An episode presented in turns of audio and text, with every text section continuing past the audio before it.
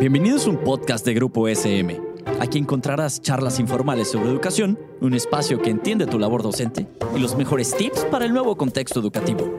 También un espacio donde papá y mamá se sentirán identificados. Hola, bienvenidos y bienvenidas a un episodio de nuestro programa El mundo de las emociones. Soy Yvonne Klein, especialista en educación socioemocional, y hoy exploraremos qué es y en qué consiste el autocuidado. Podemos decir que el autocuidado es el conjunto de actitudes y acciones encaminadas a cuidar nuestra salud física, por un lado, y nuestra salud emocional con respecto a nosotros mismos y a los otros. Entonces veamos cada uno de, estos, de estas dos dimensiones. La primera es la, la salud física. ¿En qué consiste? Bueno, pues en cuidar la alimentación, cuidar eh, la toma de agua que tanto estamos eh, ingiriendo, practicar un ejercicio regularmente, estamos muy, muy sedentarizados. Necesitamos activarnos. Somos, ante todo, cuerpo, ¿no? Y por otro lado, se ha visto que las funciones ejecutivas del cerebro, que son las funciones complejas con las que tomamos decisiones, se realizan de mejor forma cuando tenemos una práctica de ejercicio regular. Es más, podríamos hacer un paréntesis. Cuando tengas que tomar una decisión muy importante en tu vida, independientemente de que vas a tener que hacer un análisis emocional de pros y contras, em, de pros y contras en términos de consecuencias, de beneficios, de sacrificios, etc. Cuando vayas, lo hayas hecho y vayas a tener que tomar la decisión, vete a hacer ejercicio. Regresa, relájate y vas a tomar una decisión con mejores elementos en términos de funciones ejecutivas del cerebro. Bueno, pero además de la alimentación, el agua, el ejercicio, es muy importante ver qué pasa con nuestro sueño. Tenemos insomnio, em, tardamos en conciliar el sueño. Durante el sueño nuestro cuerpo está teniendo un proceso de reposición nocturna completo. Inclusive se ha visto que muchas veces cuando estamos tratando de resolver algo durante días y días y estamos analizando, viendo perspectivas sobre el mismo asunto, muchas veces cuando llegamos a una determinada acumulación de información, resolvemos en el sueño lo que no resolvimos con la conciencia.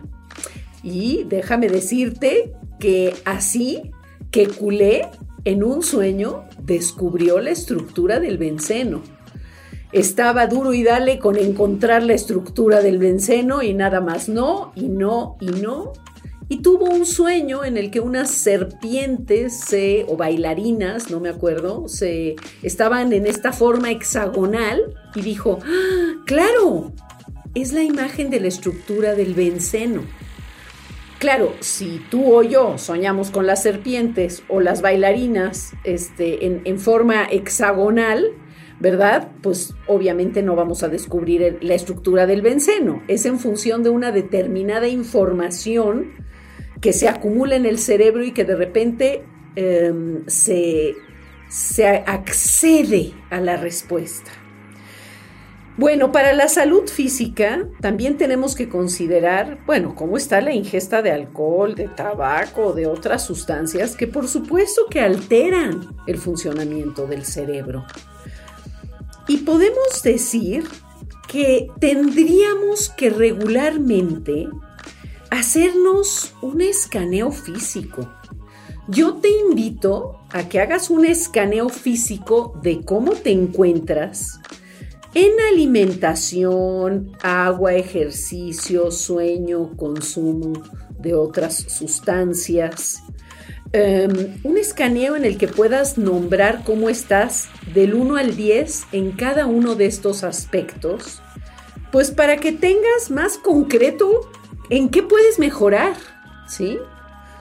Y yo podría decir que un mal manejo emocional, y esto está probado, ¿verdad? A nivel de estudios, un mal manejo emocional es causante de afecciones físicas de diferente tipo. Estoy hablando de problemas cardiovasculares con la hipertensión, con enfermedades coronarias o también con nuestro sistema respiratorio.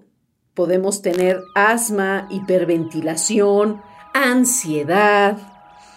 Podemos también sufrir problemas gastrointestinales como colitis, esofagitis, úlcera péptica, úlcera duodenal. A nivel del sistema endocrino, tiene repercusiones este, en términos de hipertiroidismo, hipotiroidismo, diabetes, hipoglucemias, eh, problemas de deficiencia o exceso de cortisol, a nivel, a, nivel, dermatológico también tenemos problemas. Podemos tener urticarias, hiperdrosis, eczemas, dermatitis, psoriasis, alopecia. Musculares también, ¿eh? Ojo, podemos tener temblores musculares, tics, contracturas, lumbalgias, cefalias o dolores este, de cabeza, dolores miofaciales. Y otra de las cosas que muestran tensión es lo que se llama el bruxismo, que es el apretar en la noche los dientes y causarles daño, ¿no? También tenemos problemas con el sistema inmunológico. Se ha visto que lo emocional influye en cómo se puede desarrollar un cáncer, el SIDA, artritis reumatoide. Bueno, entonces, pues parece que no nos queda otra a partir de lo físico que entrarle a la cuestión emocional. Bueno, pues ¿en qué consiste esto de la salud emocional? En varias cosas. En estilos de vida saludables. En conocernos para identificar dos cosas cuáles son nuestras heridas en nuestro desarrollo que de alguna manera nos están influyendo en nuestro estar y cuáles son nuestras necesidades a partir de esas heridas. La salud emocional también consiste en construir relaciones nutricias con los demás. También en tomar mejores decisiones tanto para el bienestar personal como social. No estamos solos. No queremos nada más personas que tengan una altísima autoestima y no se indignen con las injusticias y no vean a los demás, ¿no? Y también la salud emocional está relacionada con encontrar un sentido a nuestra vida. Estos son los elementos generales, pero cada uno tiene que incursionar en esta travesía desde sus sueños, sus anhelos, sus experiencias y sus posibilidades. Entonces, podemos decir que el autocuidado físico y emocional nos proporciona un mayor sentido de percepción, de satisfacción y bienestar como se ha llamado, subjetivo, porque cada uno tiene su percepción, pero a mí me parece muy importante tener indicadores claros de, mayor calidad de vida objetiva. O sea, si uno cuida su salud física, bueno, pues eso se tiene que poder medir. Si uno se siente bien y tiene buenas relaciones, se tiene que poder medir. ¿sí? Y esto se ha visto que se traduce en una mayor longevidad. Bueno, y esto, todo esto de las emociones, se puede hacer no solamente porque vivimos y, sobrevivimos y estamos cargados con este aparato biológico para sentir, sino porque tenemos conciencia de lo que sentimos y pensamos. Te recomiendo que consultes el episodio dedicado a la conciencia de nuestro ser para recordar lo que implica la conciencia. Bueno, pues con respecto al autocuidado físico, yo te recomiendo que realices un plan semanal con horarios. De nada sirve que hagas tres veces por semana, tres horas, y te mates físicamente de ejercicio, ¿verdad? Es mucho mejor tener una práctica regular todos los días, aunque sea media hora mínimo, ¿no? Establece metas que sean realistas, pero desafiantes. Y evalúa cómo vas cada semana en términos de rendimiento físico, en términos de dificultad, de retos físicos para ver cómo está tu condición.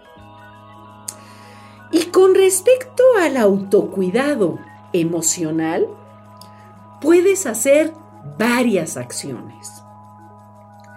Detecta cómo te encuentras. Primero, con tus dolores emocionales. O sea, con los asuntos pendientes que no has resuelto. Determina cómo está la calidad de tus relaciones amistosas, amorosas, familiares Identifica cómo autorregulas tus emociones. ¿Cómo es la toma también de decisiones? Encuentra si has identificado caminos de crecimiento.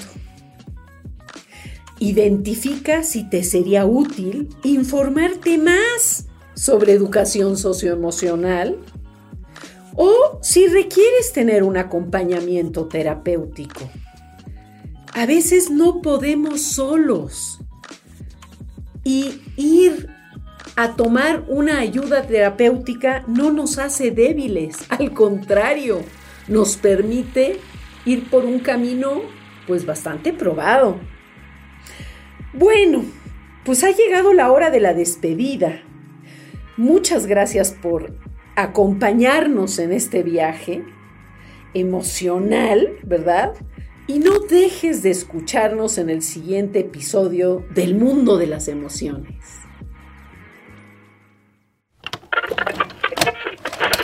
Esto fue un podcast producido por Grupo SM. No olvides suscribirte al programa para que no te pierdas ninguno de los episodios. Síguenos en nuestras redes sociales y nos vemos en la siguiente ocasión.